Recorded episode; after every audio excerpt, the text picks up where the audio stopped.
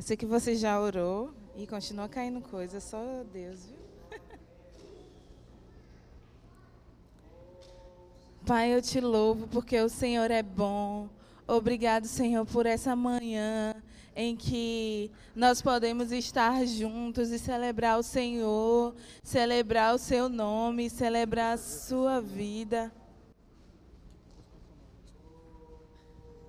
Eu te agradeço, Pai, porque o Senhor é Deus sobre nós. Tu és o nosso pastor e nós somos ovelhas do seu pastoreio. Obrigado porque o Senhor cuida de nós. Obrigado porque o Senhor não nos deixa só. Obrigado porque o Senhor não nos deixa faltar nada. Obrigado, Senhor, porque o Senhor nos supre em todos os aspectos. O Senhor Jesus é quem preenche todas as coisas em nossas vidas. Obrigado, Pai, por essa palavra nessa manhã caindo no nosso coração como uma semente que vai produzir muitos frutos. Obrigado, Senhor, por uma igreja que vai dar muitos frutos, Pai. Eu te louvo, Senhor, porque Tu és a palavra, tu és a própria semente. É o Senhor que no nosso coração faz toda a transformação. Obrigado, Pai, por nos parecermos mais contigo. Obrigado, Senhor, por tudo que o Senhor vai fazer em cada um nessa manhã, em nome de Jesus. Amém. Amém. Eu quero confessar que eu estou nervosa hoje. Bastante. É, não que seja uma responsabilidade diferente, mas falar sobre servir é, é um pouco mais delicado para mim, porque eu estou nessa posição. Porque eu sou alvo todos os dias de aprender a servir. Então, para mim, é muito mais. Não que as outras palavras sejam diferentes. Não que tenha um peso diferenciado, mas particularmente para mim, hoje eu estou um pouquinho nervosa, mas eu quero que você abra a sua Bíblia comigo, lá no livro de Jonas. E a gente vai ler um pouquinho da palavra hoje, para falar dessa pessoa, não só dela, mas você vai entender, porque a gente vai para lá ler um pouquinho sobre a vida de Jonas. E eu quero agradecer aos pastores pela confiança, porque me escolheram para esse dia. E eu sou grata ao Senhor por tudo que Ele ministrou no meu coração, tudo aquilo que Ele já tem transformado na minha vida através desse processo. Você achou? Você chegou lá? Não? Jonas. Conta aí, ó. Amós, Obadia, Jonas Miqueias não, ou você vai indo, vai voltando, chega lá em Jonas. Amém? Amém. Diz assim, Jonas 1, verso 1 diz assim: A palavra do Senhor veio a Jonas, filho de Amitai, com esta ordem: Vá depressa à grande cidade de Nínive e pregue contra ela, porque a sua maldade subiu até a minha presença. Mas Jonas fugiu da presença do Senhor, dirigindo-se para Tarsis. Desceu à cidade de Jope, onde encontrou um navio que se destinava àquele porto. Depois de pagar a passagem, embarcou para Tarsis para fugir do Senhor. O Senhor, porém, fez soprar um, for um forte vento sobre o mar. E caiu uma tempestade tão violenta que o barco ameaçava arrebentar-se. Todos os marinheiros ficaram com medo. E cada um chamava o seu próprio Deus e atiraram as cargas ao mar para tornar o navio mais leve. Enquanto isso, Jonas, que tinha descido ao porão e se deitara, dormia profundamente. O capitão dirigiu-se a ele e disse: Como você pode ficar aí dormindo? Levante-se e chame ao seu Deus. Talvez ele tenha piedade de nós e não morramos. Então os marinheiros combinaram entre si: Vamos lançar, so vamos lançar sortes para descobrir quem é o responsável por essa desgraça que se abateu sobre nós. Lançaram sortes e a sorte caiu sobre Jonas. Por isso lhe perguntaram: Diga-nos quem é o responsável por essa calamidade. Qual é a sua profissão? De onde você vem? Qual é a sua terra? A que povo você pertence? Ele respondeu: Eu sou hebreu, adorador do Senhor, o Deus dos céus, que fez o mar e a terra. Então os homens ficaram apavorados e perguntaram: O que foi que você fez? Pois sabiam que Jonas estava fugindo do Senhor, porque ele, lhes, ele já lhes tinha dito visto que o mar estava cada vez mais agitado, ele ele, eles lhe perguntaram: O que devemos fazer com você para que o mar se acalme? Respondeu ele: Peguem-me e joguem-me ao mar, e ele se acalmará. Pois eu sei que é por minha causa que esta violenta tempestade caiu sobre vocês. Ao invés disso, os homens se esforçaram ao máximo para remar de volta à terra, mas não conseguiram, porque o mar tinha ficado ainda mais violento. Eles clamaram ao Senhor: Senhor, nós suplicamos, não nos deixes morrer por tirarmos a vida desse homem. Não caia sobre nós a culpa de matar um inocente, porque tu, ó Senhor, fizestes o que desejavas.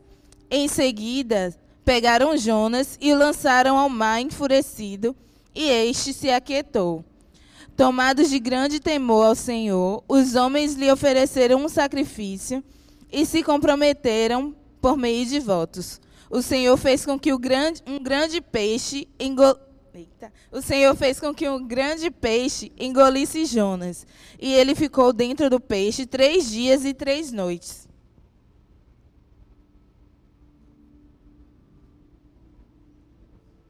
Aleluia. Primeiro a gente vê aqui quem é Jonas. Jonas é alguém que se relacionava com Deus. Ele sabia quem Deus era e ele também sabia quem ele era em Deus. Primeira coisa, Jonas sabia quem ele era e também sabia quem Deus era. E Deus, ele chama Jonas para viver algo diferente na presença dele. Jonas, vai e pregue. Deus ele deu um mandato, um serviço para Jonas. Então Jonas, dentro da realidade de Deus, dentro da história de Deus, ele tinha uma função. Assim como cada um aqui, Jonas recebeu de Deus uma função.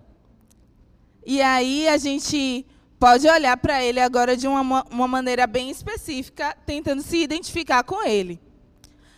Porque eu tenho uma função diferente. Deus, ele me designou para algo diferente do pastor Jai. Deus me designou para algo diferente de David, da Pro Rosana, de cada um aqui tem uma função. Jonas tinha uma função específica. Então Deus disse a Jonas: Vai depressa à grande cidade de Nínive e pregue contra ela, porque a sua maldade subiu até a minha presença. Deus tinha liberdade de falar a Jonas, e Jonas podia ouvir a voz de Deus. Olha que interessante. Mas, ao invés de atender ao, ao chamado de Deus, a, a intenção de Deus que para o serviço que Deus estava determinando, Jonas, ele preferiu fugir. Fugir de quê? Fugir de Deus, não do serviço. Eu achei muito interessante que Jonas não fugiu de ir a Nínive. Jonas não fugiu de pregar. Jonas fugiu de Deus. É uma, é uma coisa muito interessante. Porque quando nós somos chamados por Deus para fazer algo, o nosso coração precisa estar envolvido com Ele para realizar.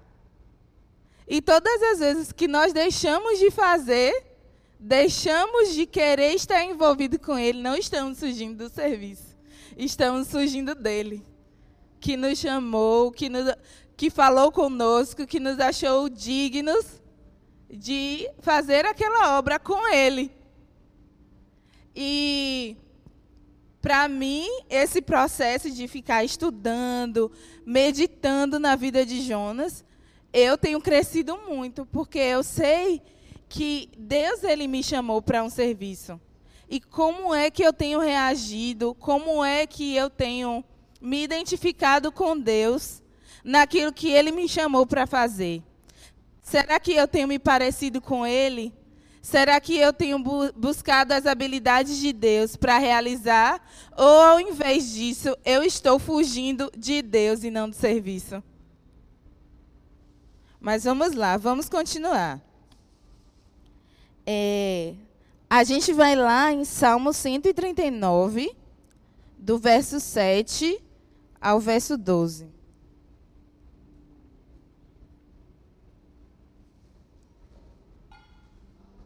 Salmo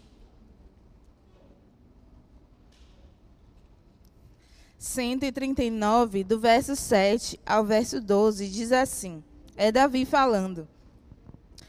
Para onde eu poderia, poderia eu escapar do teu espírito? Para onde poderia fugir da tua presença? Se eu subir aos céus, lá estás. Se eu fizer a minha cama na sepultura, também lá estás. Se eu subir com as asas da alvorada e morar na extremidade do mar, mesmo ali a sua mão direita me guiará e me susterá. Mesmo que eu diga que as trevas me encobrirão e que a luz se tornará noite ao meu redor, verei que nem as trevas serão escuras para ti. A noite brilhará como o dia pois para ti as trevas são luz. Então a gente vê aqui Davi falando que não existe possibilidade de se esconder de Deus. E ao invés de ir em direção ao que Deus estava mandando, Jonas comprou passagens para fugir de Deus. Como ele poderia fazer isso? Onde, onde na terra ele poderia se esconder do Deus que vê todas as coisas? E é interessante porque ele conhecia Deus, mas ele fugiu. Ele fugiu literalmente como alguém foge de uma outra pessoa visível. Porque quando a gente é, não quer, por exemplo, ah, eu não quero ir à praça de ônibus. Eu vou chamar um Uber e vou de outro jeito porque eu não quero passar para um outro lugar. Jonas, ele fugiu de Deus como se fosse de uma pessoa visível, de carne e osso. Mas olha só, ele sabia que Deus era alguém que estava presente na vida dele e que lhe dava, por isso, pertencimento. Pertencimento é um lugar que é seu, dentro de você, que lhe dá identidade. Então, para Jonas, Deus era alguém que dava para ele pertencimento, porque ele diz assim: Ele respondeu: Eu sou hebreu, adorador do Senhor, o Deus dos céus, que fez o mar e a terra. Ele nem era o servo, ele era adorador do Senhor. E adorador é alguém que se rende. Jonas, ele estava no lugar de alguém que se rende? Ele não estava no lugar de alguém que se rende, mas ele sabia que ele tinha uma identidade. Só que o problema aqui é que as intenções de Jonas não correspondiam, não estavam identificadas com as intenções do coração de Deus. E todas as vezes que as intenções do nosso coração não estão identificadas com as intenções do coração de Deus, ou a gente vai querer fugir do que Deus está chamando a gente para fazer, ou a gente vai fazer de uma forma que não agrada a Ele. E é por isso que é difícil, porque meu coração tem que ser passado em revista o tempo todo. E vai ser provado o tempo todo, porque essa palavra é para mim. Porque Deus me chamou para algo. Eu estou andando com Ele. Eu quero conhecer o coração dele. E a, as minhas intenções precisam estar alinhadas Mas será que todo dia, todas as vezes, eu e você acordamos alinhados com o coração de Deus? A Bíblia vai falar que a gente precisa abrir mão, renunciar. Porque de nós mesmos, da nossa própria carne, a gente quer fazer a nossa vontade, do nosso jeito, fazendo do jeito que eu sei. Mas aí a gente se coloca no lugar de Deus, não no lugar de servo.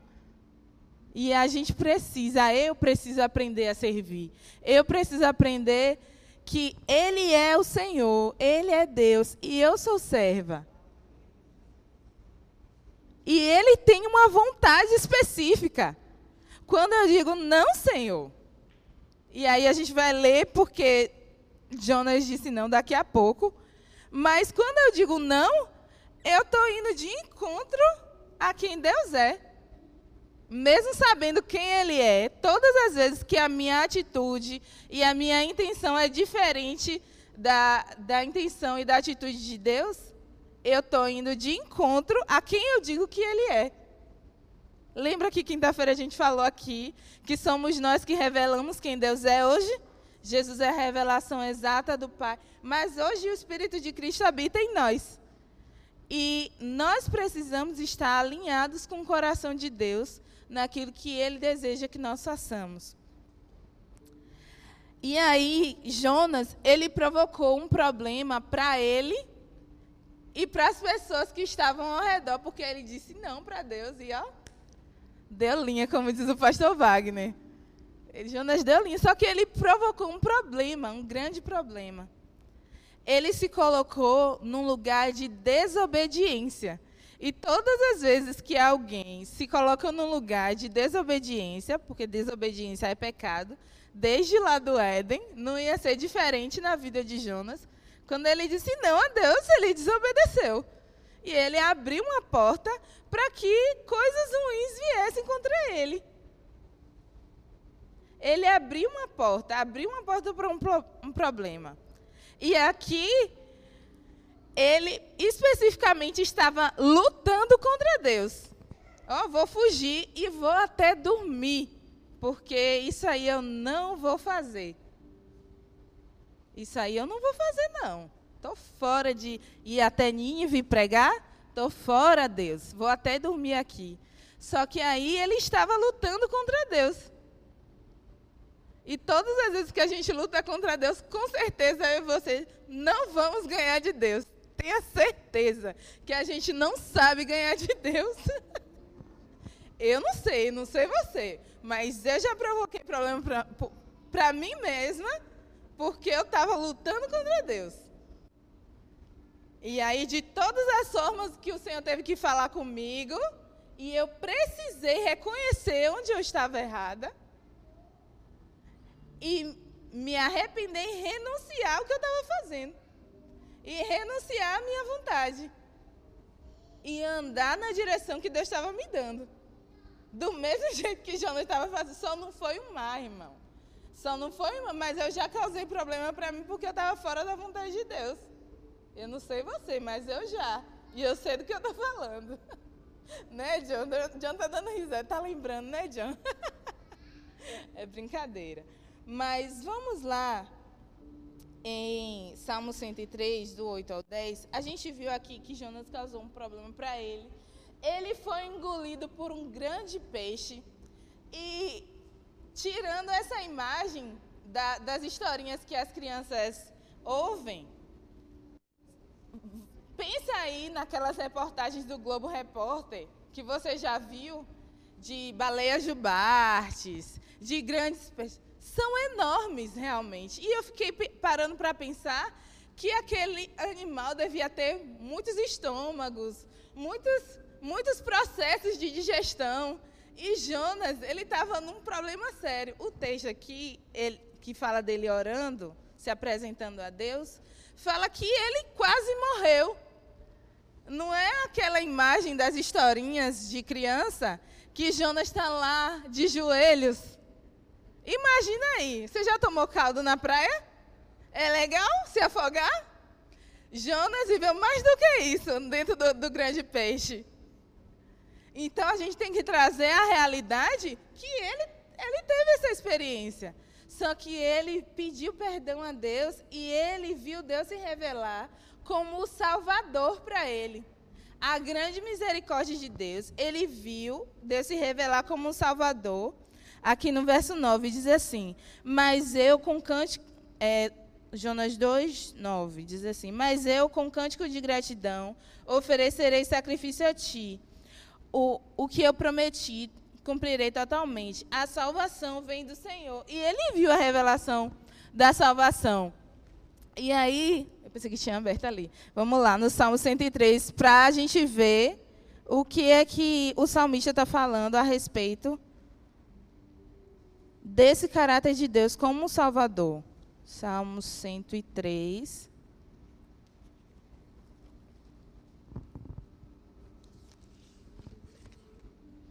Do verso 8 ao verso 10. Diz assim: O Senhor é compassivo e misericordioso, muito paciente e cheio de amor não acusa sem cessar, nem fica ressentido para sempre. Não nos trata conforme os nossos pecados, nem retribui conforme as nossas iniquidades. O 11 diz: Pois como os céus se elevam acima da terra, assim é grande o seu amor para com os que o temem. E como o Oriente está longe do Ocidente, assim ele afasta de nós as nossas transgressões. A intenção do coração de Deus é que o homem sempre esteja alinhado com ele. E Deus é um Deus perdoador. Quando Jonas se colocou num lugar de arrependimento, Deus se revelou para ele como um salvador. Só que Jonas já conhecia que Deus era bom. Jonas já conhecia que Deus era misericordioso. Jonas só estava desalinhado do caráter de Deus na vida dele, pessoalmente. Ele vai, depois disso, depois de sofrer toda essa consequência, Jonas vai até Nínive, Jonas prega ao povo de Nínive, e o povo de Nínive se arrepende. E aí, qual é a atitude de Jonas depois?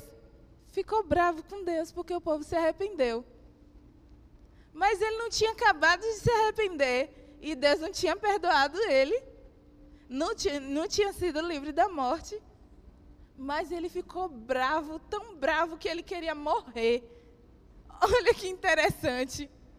Olha só, Jonas 4, a partir do verso 1, diz assim: Jonas, porém, ficou profundamente descontente com isso e enfureceu-se.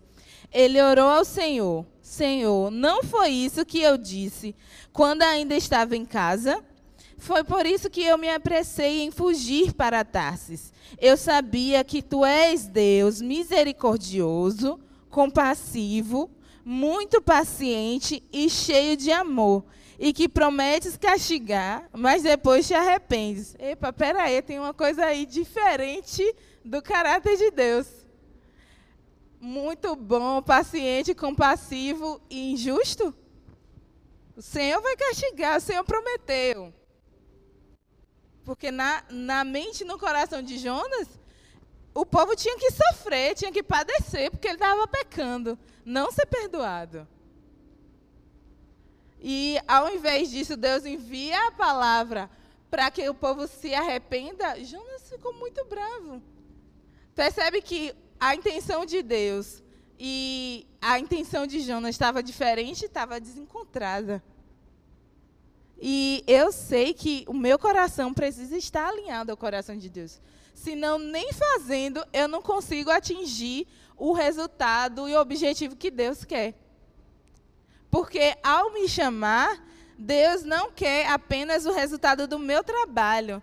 Ele quer que a minha vida seja moldada por Ele. É Ele trabalhando na minha vida. Ah, Paulo vai falar que nós somos é, edifício de Deus. Deus está construindo em nossas vidas enquanto nós estamos servindo, trabalhando junto com Ele. E nós precisamos nos alertar, perceber que Deus tem uma intenção, Deus deseja um resultado, mas não é um resultado apenas externo. É um resultado dentro de nós. Em primeiro lugar, para que eu possa frutificar o que ele deseja. É direto do coração. Perceba, todas essas características que Jonas falou são do caráter de Deus.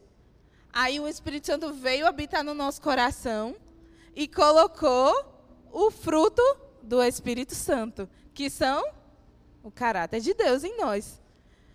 Só que nós precisamos fazer esses frutos crescerem e amadurecerem, para que eles possam ser visíveis e perceptíveis. Tá que eu posso dizer que eu não sou paciente, já está aí. Eu preciso exercitar a paciência todos os dias. Eu preciso fazer a paciência que Deus me deu, colocou no meu espírito, crescer todos os dias. Ah, eu não consigo amar. Consegue sim, o amor de Deus pelo Espírito já está no seu espírito. Precisa exercer, exercitar o amor todos os dias. Para que o amor cresça, para que o amor se desenvolva. Aí eu não consigo viver uma vida de alegria. Consegue sim, a alegria do Senhor já está dentro de nós. Ela precisa ser exercitada. É, então, o caráter de Deus, ele precisa crescer em nós. Para que a gente consiga revelar, dentro do que a gente faz, quem Ele é. Aleluia.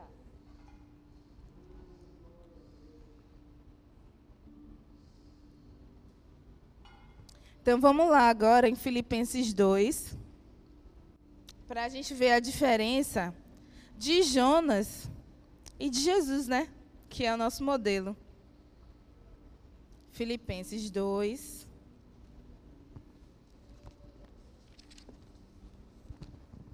A partir do verso 1.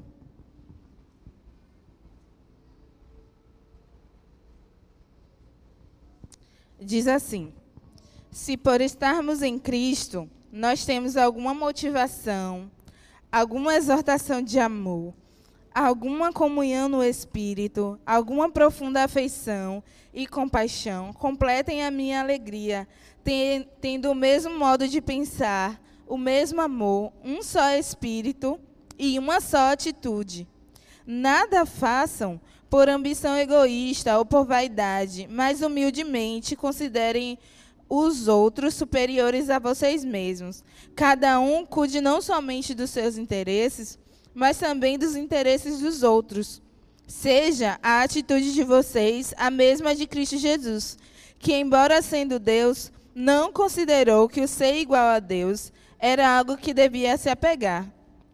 Mas esvaziou-se a si mesmo, vindo a ser servo, tornando-se semelhante aos homens e, sendo encontrado em forma humana, humilhou-se a si mesmo e foi obediente até a morte e morte de cruz. Nós vemos aí, a partir do verso 1, Paulo nos exortando a termos características que expressam quem Deus é. Ele começa dizendo: se, se em Cristo nós temos alguma motivação, começa pela minha motivação, pelo que está dentro do meu coração. O que é que me ergue, o que é que me levanta para fazer o que eu estou fazendo? O que é que me ergue e me levanta para ser quem eu sou? Então eu preciso parar e pensar e orar. Então, nas minhas motivações mesmo, porque elas precisam estar em Cristo. Ele continua: alguma exortação de amor, alguma comunhão no espírito, alguma profunda afeição e compaixão. Afeição. A afeição é um sentimento humano, afeto. Um não, vários. Todos os afetos são sentimentos humanos. Mas olha só que ele, ele traz para uma nova realidade os meus e seus afetos. Porque Jonas ele estava vivendo uma realidade natural do que ele desejava, do que ele não queria fazer, aliás. Mas a, o coração de Deus tinha uma afeição e uma compaixão pelo povo e um desejo pelo que Jonas precisava fazer. Olha, Jonas, eu preciso que você vá e faça. Mas ele disse: Não, Deus, eu não quero fazer. Então, os nossos afetos, os nossos sentimentos, eles precisam estar alinhados com o coração de Deus. Como é que eu estou me sentindo realmente? Né? Agora é o sentir mesmo, porque afeto é sobre sentimento. Então, Gabriel e Renato são casados. Eles têm vários afetos um pelo outro. Vários, não só o amor, mas vários afetos aí envolvidos. Então, quais são os afetos que eu estou envolvendo no meu serviço? Porque a gente tem sido ministrado que aquele que ama Jesus, ele faz, ele obedece os seus mandamentos. E seus mandamentos não são pesados. E aí, como nós somos pessoas, a gente se envolve reali nessa realidade e tem também os nossos sentimentos. Nós precisamos é, entregar também todos os nossos sentimentos, todas as nossas afeições à disposição de Deus. Deixar que o Espírito Santo molde também os nossos afetos.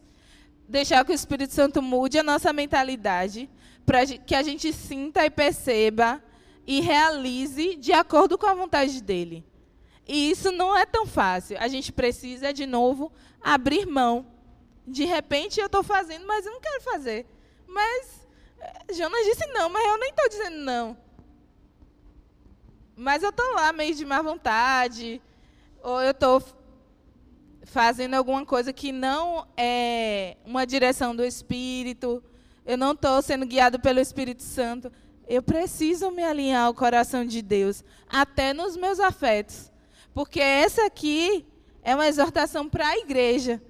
Ele vai continuar o texto dizendo que em tudo Jesus abriu mão, ele não se apegou a ser Deus, ele era Deus, mas não se apegou a isso e ele se esvaziou. E como é difícil a gente se colocar nesse lugar de se esvaziar dos, dos meus próprios pensamentos, dos meus próprios sentimentos. Abrir mão é difícil, mas mais difícil é não abrir mão. Porque não abrir mão pressupõe uma consequência, que foi como Jonas viveu. Ele não queria abrir mão do sentimento e da vontade dele. E ele viveu consequências por isso. Deus, aí a gente vai voltar lá, viu? Jonas, a gente vai voltar lá no capítulo 4. Deus ele precisou ensinar a Jonas. Ele estava tão bravo porque Deus tinha perdoado, tinha livrado o povo do castigo que ele desejou morrer. Várias vezes ele falou com Deus que ele queria morrer. Mas olha só o que aconteceu aqui, a partir do verso.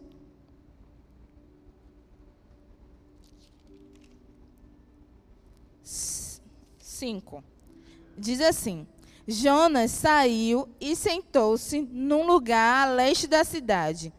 Ali construiu para si um abrigo, sentou-se à sua sombra e esperou para ver o que aconteceria com a cidade. Então o Senhor Deus fez crescer uma planta sobre Jonas, para dar sombra à sua cabeça e livrá-lo do calor, o que deu grande alegria a Jonas. Mas na madrugada do dia seguinte, Deus mandou uma lagarta atacar a planta e ela secou-se. Ao nascer do sol, Deus trouxe um vento oriental muito quente e o sol bateu na cabeça de Jonas, ao ponto de ele quase desmaiar. Com isso, ele desejou morrer e disse: Para mim, seria melhor morrer do que viver. Mas Deus disse a Jonas: Você tem alguma razão para estar furioso por causa da planta? Respondeu ele: Sim, eu tenho, e estou furioso ao ponto de querer morrer. Mas o Senhor lhe disse: Você tem pena dessa planta, embora não tenha podado, nem a tenha feito crescer. Ela nasceu numa noite e numa noite morreu. Contudo, Nínive tem mais de 120 mil pessoas que não sabem discernir o certo do errado, ou a mão direita da mão esquerda, além de muitos rebanhos. Não deveria eu ter compaixão dessa grande cidade? Então, o coração de Jonas ele não estava alinhado com a compaixão do coração de Deus.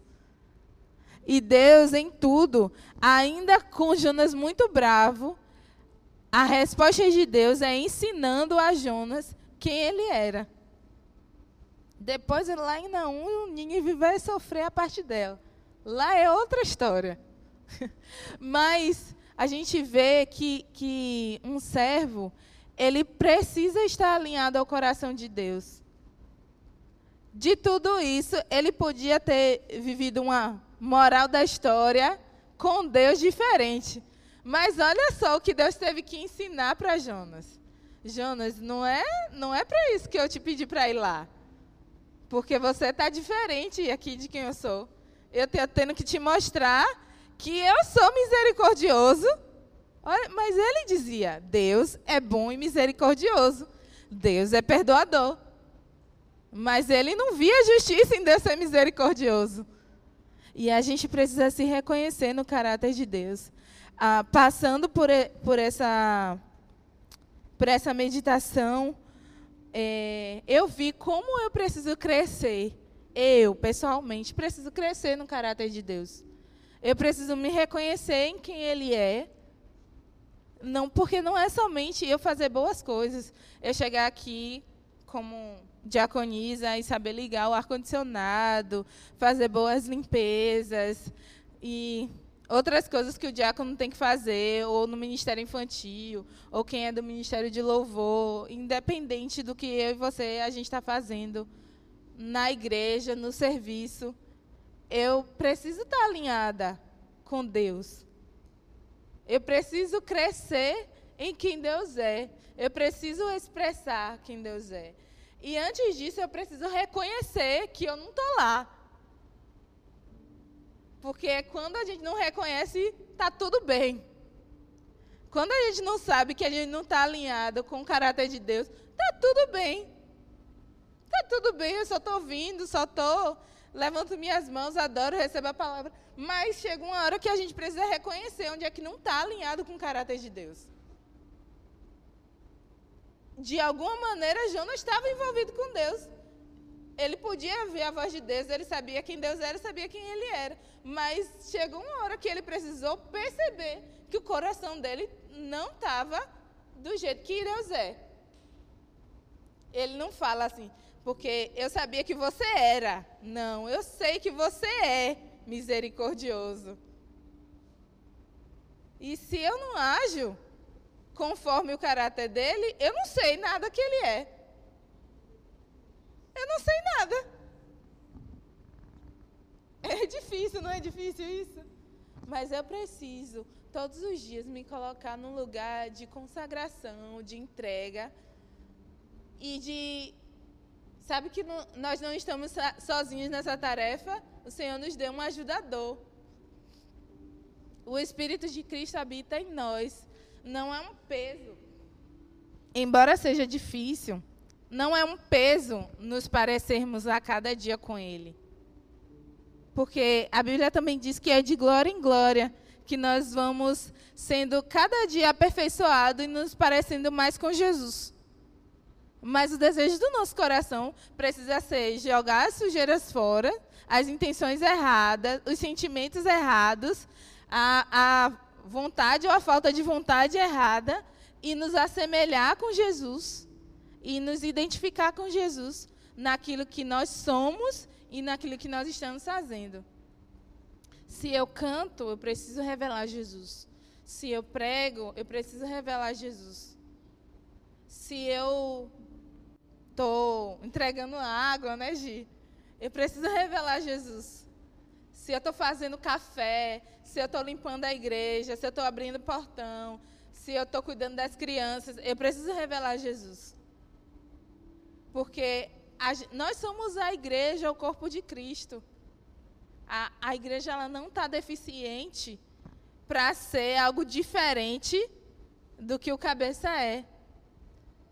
Num corpo natural, quando uma célula está diferente do que o natural deve, deveria ser, ela está doente, ela está cancerosa. Mas nós não estamos doentes porque nós temos os, nós somos do Senhor e nele não há doença. Mas Quando nós não renunciamos, nós saímos desse lugar de saúde em Deus. Mas nós precisamos renunciar. Eu preciso renunciar todos os dias. Eu preciso também cumprir a minha parte no serviço. Eu preciso dizer: Senhor, eu estou aqui. O que o Senhor deseja que eu faça especificamente? No corpo, o que eu devo fazer? O que o Senhor deseja? Qual é a intenção do, do seu coração para o meu serviço? Porque ministrar e servir é a mesma coisa, só que nós temos funções diferentes. É por isso que eu falei de Jonas. Jonas, ele às, às vezes pode estar tá muito diferente da realidade de serviço de muita gente aqui, mas era um serviço. Ele foi chamado para algo. E eu preciso saber para que eu fui chamado e eu preciso me colocar num lugar de disponível. Senhor, eu estou aqui. O que o Senhor quer que eu faça? Como o Senhor quer que eu faça? E eu acho muito, muito interessante. É, um dia eu ouvi uma ministração da Ana Paula Valadão sobre a vida de Zacarias. Lá, o, o pai de João Batista, fa falando sobre o tempo em que ele estava escalado para fazer aquele serviço. Então, todas as vezes que eu estou escalada para fazer o que eu preciso fazer, eu oro ao Senhor. Senhor, faz algo acontecer nesse dia, porque no tempo que Zacarias estava escalado, ele estava preparado para servir, o Senhor fez algo muito poderoso. Então, eu preciso estar envolvida, eu preciso estar ansi ansiosa assim, ansiando por, pelo agir de Deus enquanto eu estou servindo a Ele. Eu preciso estar empolgada com o que eu tenho que fazer ali no serviço do Senhor. Ah, Senhor, hoje eu tenho que ir para a igreja. Hoje eu tenho que entregar café para o pastor. Não, a gente precisa estar empolgado com o que Deus está fazendo, que o que nós temos que fazer junto com Ele. Eu acredito que Clóvis se envolveu nessa obra aí da, da placa, estava super empolgado, não foi, Clóvis? Muito empolgado com o que Deus estava fazendo. E fluiu de uma maneira tão. Sabe, a gente vê o mover do Espírito quando a gente está envolvido com o nosso coração, com os nossos sentimentos, quando a gente está alinhado ao coração de Deus flui de uma forma diferente. Então, como nós precisamos nos parecer mesmo com Jesus? E uma das coisas que veio muito ao meu encontro é que, diante de tudo isso, eu vi, Senhor, preciso me arrepender de, de servir as pessoas ou de me comportar com as pessoas sem compaixão. Porque o Senhor é compassivo. Como assim, irmã, sem compaixão? Deus, ele olha para o meu coração e ele sabe das minhas faltas, ele sabe das minhas debilidades, ele sabe das minhas dificuldades. E às vezes eu não quero olhar para o outro com compaixão, não. Eu estou servindo a Deus, mas eu preciso dessa compaixão de Deus no meu servir. Porque Ele é o meu Senhor e eu sou a serva. E eu preciso olhar para Ele e saber que Ele é compassivo e agir com compaixão com as pessoas. Porque todos nós estamos aprendendo a servir a Ele. Todos nós. E é, de novo, difícil guardar o meu sentimento no bolso, né, jogar logo na lata do lixo e dizer: Não, Deus, eu me aproprio do que é do seu caráter e eu vou agir com compaixão com meu irmão na dificuldade dele, eu posso servir a ele. Na minha dificuldade, ele pode me servir. E a gente vai crescendo juntos.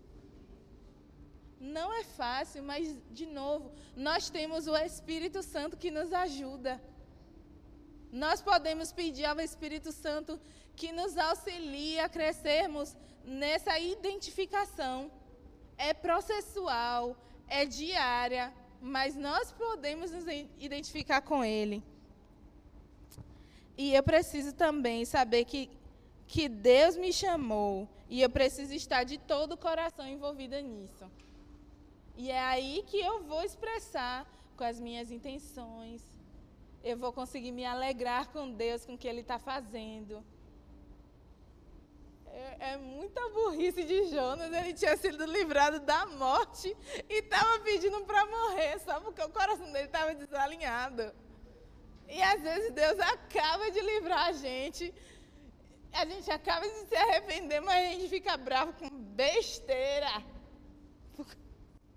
Faz sentido não, gente. Eu dou risada, mas eu fico olhando e ao mesmo tempo eu fico, meu Deus, me ajuda. É porque é um processo. É um, todos os dias nós precisamos né, da ajuda do Espírito. Senhor, qual é a intenção do seu coração que eu venha pregar aqui hoje? Qual o que o Senhor quer fazer? Qual o resultado que o Senhor quer produzir? O que o Senhor deseja fazer lá na frente? Senhor, como eu preciso me alinhar? De novo, é relacionamento. Eu preciso ouvir a voz de Deus. E nesse lugar de ouvir a voz de Deus, eu preciso abrir mão de mim mesma, como Jesus abriu mão de si. Eu preciso me consagrar e eu preciso entregar ao Senhor o meu melhor. Para a gente finalizar, a gente vai lá em Mateus 20. Mateus 20.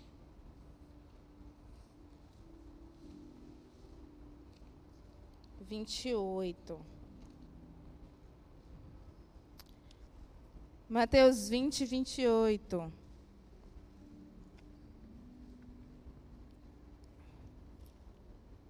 Que diz assim: Como o filho do homem, que não veio para ser servido, mas para servir e dar a sua vida em resgate de muitos. E ainda Mateus 26, o 39 e o 42, que diz, é Jesus falando. Indo um pouco mais adiante, prostrou-se com o rosto em terra e orou: Meu pai, se for possível, afaste de mim esse cálice. Contudo, não seja como eu quero, mas sim como tu queres. O 42. E retirou-se outra vez para orar. Meu pai, se, se não for possível afastar de mim esse cálice, sem que eu beba, faça-se a tua vontade.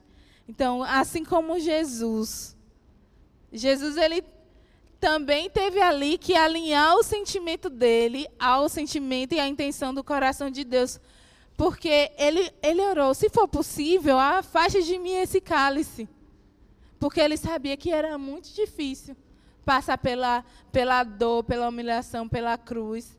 Mas sabe, Jesus confiou na intenção de Deus. E olha só o resultado aqui da intenção de Deus.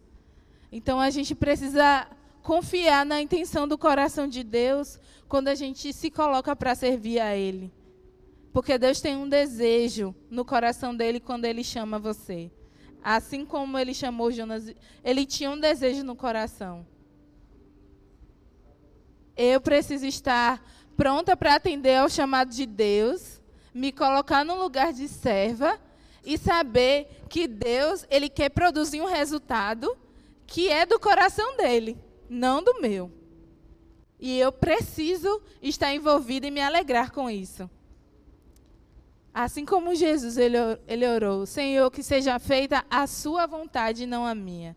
Se não for possível passar de mim esse cálice, que seja feita a sua vontade.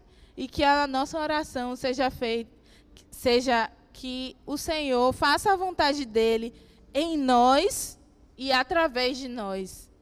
Como é bom ver vidas rendidas, como é bom ver a igreja avançando como é bom ver tudo fluindo quando nós nos colocamos nesse lugar de consagração e de desejar e querer a vontade de Deus em nós, de uma forma prática, não de uma forma só ali no pensa, nos, seus, nos nossos pensamentos, mas de uma forma prática, realizando todos os dias, cooperando todos os dias e vendo Deus fluir todos os dias ali, conforme a vontade dele, porque nós estamos alinhados com as intenções do coração dele. Amém? Você pode fechar os seus